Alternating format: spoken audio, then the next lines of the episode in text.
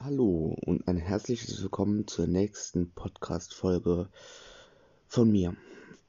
Ich muss am Anfang schon mal sagen, es tut mir sehr, sehr leid, dass jetzt so lange, jetzt wieder fast zwei Monate keine Podcast-Folge kam. Aber mit dem Schulstress, mit der Arbeit ist das momentan nicht immer leicht unterzubringen. Nichtsdestotrotz geht es heute weiter mit dem Podcast. In dieser, danke, entschuldige mich schon mal für die Nachricht. In dieser Folge,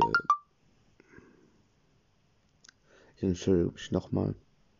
In dieser Folge soll es darum gehen, ähm, wie ich beispielsweise mit den Leute, Leuten mit, sagen wir so, mittrauern, mitfühle, weil man oft, dass ich persönlich wurde schon von Jüngeren oft konfrontiert, ja, wie ist das denn so als Bestatter? Seid ihr da gefühlslos? Weint ihr nie, wenn irgendwer stirbt? Na, das stimmt gar nicht. Als Bestatter hat man, sagen wir so, auch, ähm, wie soll man sagen,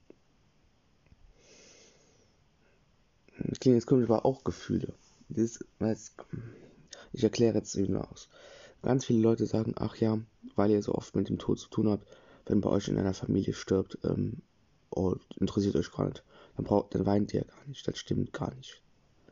Ähm, wenn jemand bei uns oder generell bei irgendwem in der Familie stirbt, ist das immer traurig. Man muss ja auch unterscheiden. Wenn jetzt jemand aus der Familie stirbt, ist das familiär. Und wenn jetzt jemand stirbt, den du nicht kennst und das seine Arbeit ist, ist das eine ganz, ganz andere Sache. Klar, über die Jahre, wenn man Bestatter ist oder das lernt und vieles erlebt hätte und, und das erlebt hat, äh, Unfälle und, und so weiter, dann ist man zwar abgehärteter und geht mit der ganzen Sache anders um. Aber das heißt nicht, dass wir nicht trauern. Das ist es ja. Das habe ich von vielen Leuten schon gehört, die dann in dem Thema nicht so drin waren. Das stimmt absolut gar nicht. Wir sind alle Menschen. Wir machen alle Fehler. Und zum Glück sind wir nicht alle gleich. Und deswegen geht jeder damit anders um. Aber Leute, die damit öfters sich befassen und damit auch arbeiten, es arbeiten klingt komisch, aber in Anführungszeichen, die gehen damit anders um als Leute, die ihr ganzes Leben damit nichts zu tun hatten.